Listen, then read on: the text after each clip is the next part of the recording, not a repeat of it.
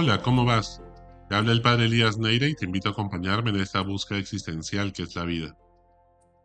¿Cómo aprender a ser feliz? ¿Qué debo hacer en este mundo para poder ser feliz plenamente? Cuando Jesús habla del reino de los cielos, está hablando de la felicidad. La felicidad en los tiempos de Jesús era convivir con Dios en su reino celestial. Era la capacidad de vivir como Dios, sin enfermedades, eternamente, todopoderoso, era la plenitud nivel Dios. Por eso, en el Evangelio de hoy, vemos que Jesús dijo a la multitud, el reino de los cielos se parece a un tesoro escondido en un campo. El que lo encuentra lo vuelve a esconder, y lleno de alegría va y vende todo lo que tiene y compra aquel campo.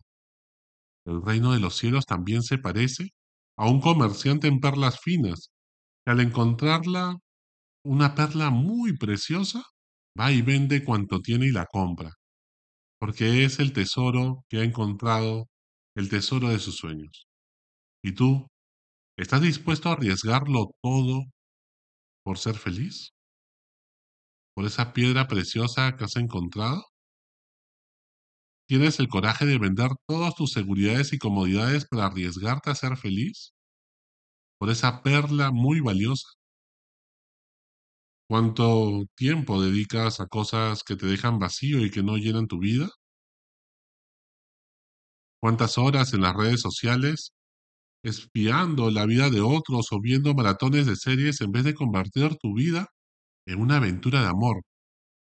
Nos volvemos espectadores de la vida de otros en vez de ser protagonistas de tu propia historia y convertirla en una historia de salvación, una historia de amor. ¿Nada ni nadie te apasiona lo suficiente como para venderlo todo y apostar la vida por algo? Ojo que la, libertad no es un fin en sí mismo, sino un medio.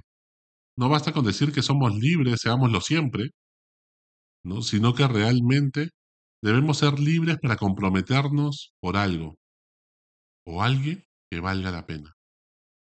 Apostar por un propósito trascendente que deje una huella en el mundo. Yo no quisiera irme de este mundo sintiendo que lo estoy dejando igual o peor de lo que lo encontré, dice el padre Arrupe, un jesuita. Está en proceso de canonización para ser santo. Me rehúso a tener una vida sin sentido e insignificante. Eso sería una gran miseria. Pues todos estos consejos se los dimos a alguna congresista, ¿no? Pero el atesorito no nos hizo caso. Tú aún tienes la oportunidad de encontrar el tesoro de tu corazón. Encontrarte a ti mismo, ti misma, en la pupila de los ojos de Dios. Allí donde está tu tesoro, pues está tu corazón. ¿Estás seguro dónde está? ¿Hacia qué tiende tu corazón? ¿Qué te apasiona? Dime qué amas y te diré quién eres. Dime qué te apasiona y te diré de qué estás hecho tu corazón. Si tienes el coraje de ser feliz, si te atreves a apostar la vida por un propósito que te trasciende, y si estás dispuesto a arriesgar todo por ser feliz, entonces estos 10 consejos son para ti. Para poder ser feliz, en primer lugar, ten un propósito trascendente. Todos necesitamos algo que le dé sentido a nuestras vidas. El ser humano es alguien que está hecho para resolver problemas y cuando no tiene problemas que resolver, él se vuelve el problema. No podemos vivir como zombies de Walking Dead. Nadie está realmente vivo, al menos que esté dispuesto a morir por algo o alguien que valga la pena. Pero hablando filosóficamente, nada de adentro de la vida, nada que esté inmerso dentro de la vida misma, te puede dar sentido o marco de referencia a esa vida. Tiene que ser algo que trasciende la vida humana para poder darle sentido a la existencia. Por eso es que decimos que está dentro y está fuera de la vida. Esa trascendencia significa estar dentro y fuera. Y entonces allí es que podemos buscar sentido. El amor, la justicia, la verdad, el bien común, Dios, llámale como quieras pero es lo que le da sentido y marco de referencia a todo lo que hacemos. Cuando, te convences que nada es casualidad en tu vida, que todo es por algo, que hay diosidencias y casualidades que son tantas que vienen a ser unas causalidades.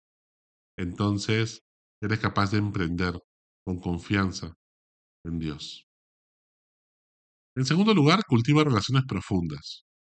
Si tuvieras un problema serio, ¿cuáles serían las cinco personas a las cuales podrías llamar para desahogarte y que te puedan ayudar? Cultiva amistades profundas y relaciones familiares sanas requiere tiempo, esfuerzo, dedicación. No se dan de casualidad, es un arte. Después la gente dice, qué suerte, mira los amigos que tiene esta persona, mira la pareja que ha encontrado. No, no es suerte. Es mucho tiempo de dedicación, de esfuerzo, cultivar relaciones sanas, profundas, de amistad como de pareja. El arte de amar y perdonar, pues todos tenemos errores, implica tiempo. No se trata de cuántos amigos tienes en Facebook o cuántos seguidores en Instagram.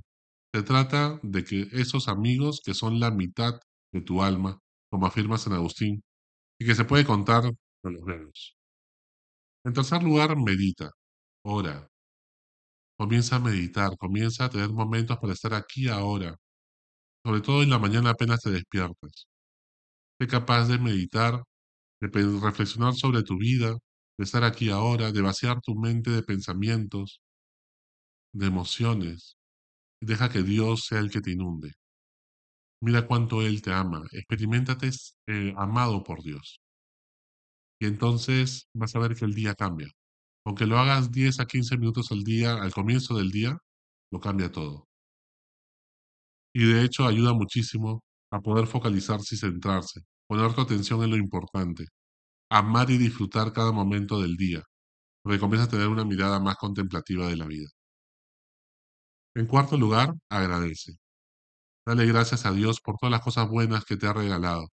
No vivas amargado quejándote de todo, como el ladrón de la izquierda cuando a Jesús lo crucifican, sino como el ladrón de la derecha, sé capaz de dar gracias, porque hasta las cosas malas como estar crucificado, es que se da cuenta que gracias a ello, pues se gana el cielo, le roba el cielo a Jesús porque el que está a su lado es Dios.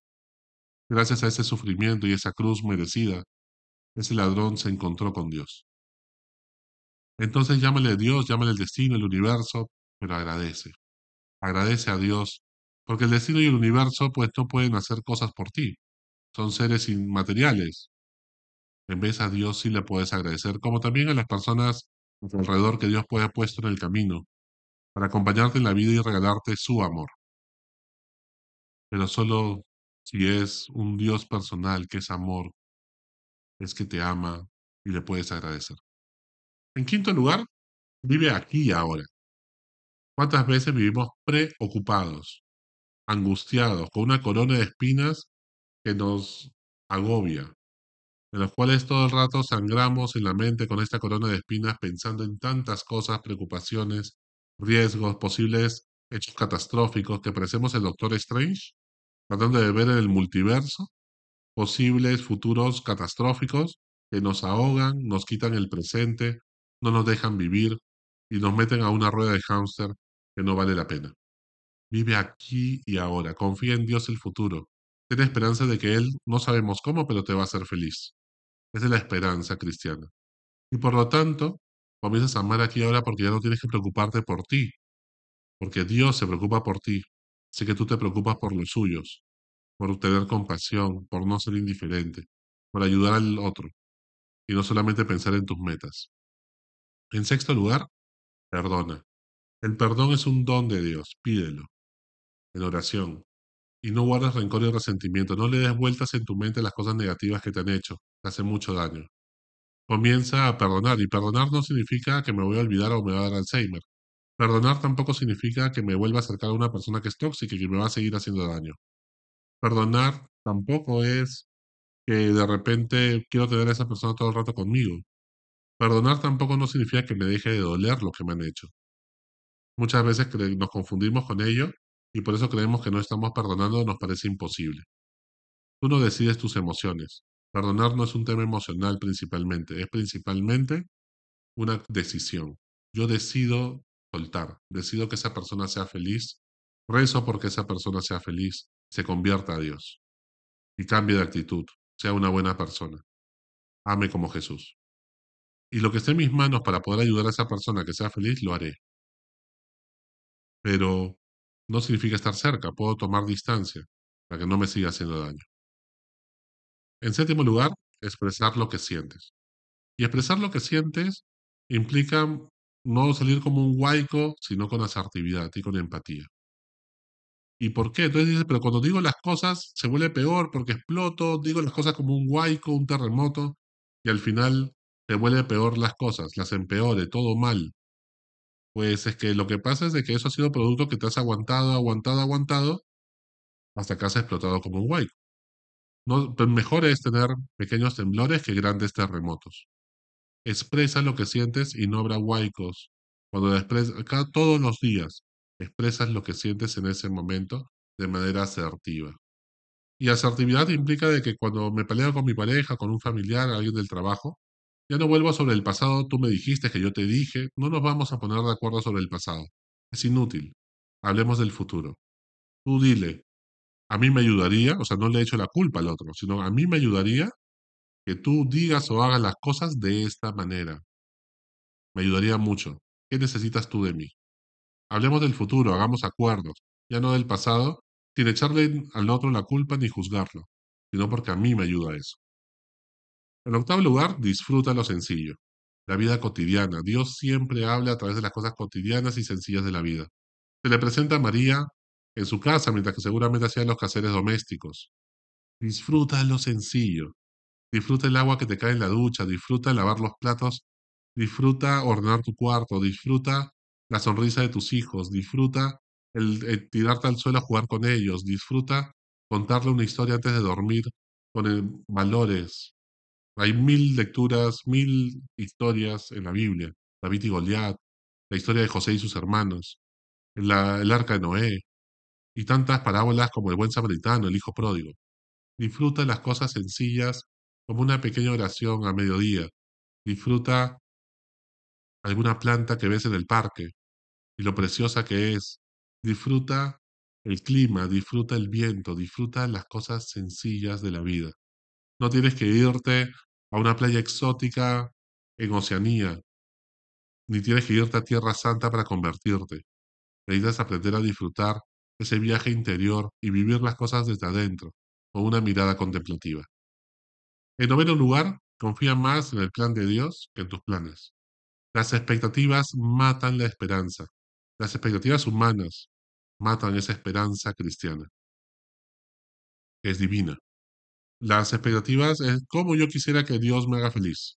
O un hijo así, una hija así, una pareja que parezca el príncipe azul. Pasa el tiempo y el azul se va volviendo verdoso, el príncipe se va volviendo viejo, y al final de príncipe azul a viejo verde hay solamente un paso. Pues no se trata de eso. Se trata de que tus expectativas no sean tan rígidas que al final descarten el plan de Dios. Ojo que los fariseos tenían muchas expectativas de que venga el Mesías, pero tenían tantas ideas de cómo tenía que ser el Mesías para ellos, que cuando Jesús aparece y acontece en su vida y se revela, no lo reconocen. Ese es el drama humano. No te dejes vencer por tus expectativas. Confía y ten esperanza en Dios. Él te va a hacer feliz pero no sabemos cómo. Siempre la realidad es más importante que tu ideología. La realidad es más importante que tus expectativas de lo que debería ser. Ama a las personas reales, no como tú quisieras que sean, en tus idealismos románticos. Y por último, haz deporte. ¿No te gusta mucho el deporte? Haz actividad física, sal a caminar, pasea, ocho mil pasos al día, dependiendo de tu edad. Pero con 8.000 pasos al día vas a estar bien, 7.000. Pues comienza a practicar deporte, a hacer actividad física y también te va a hacer mucho bien. Hasta la próxima, sigue buscando que Él te encontrará.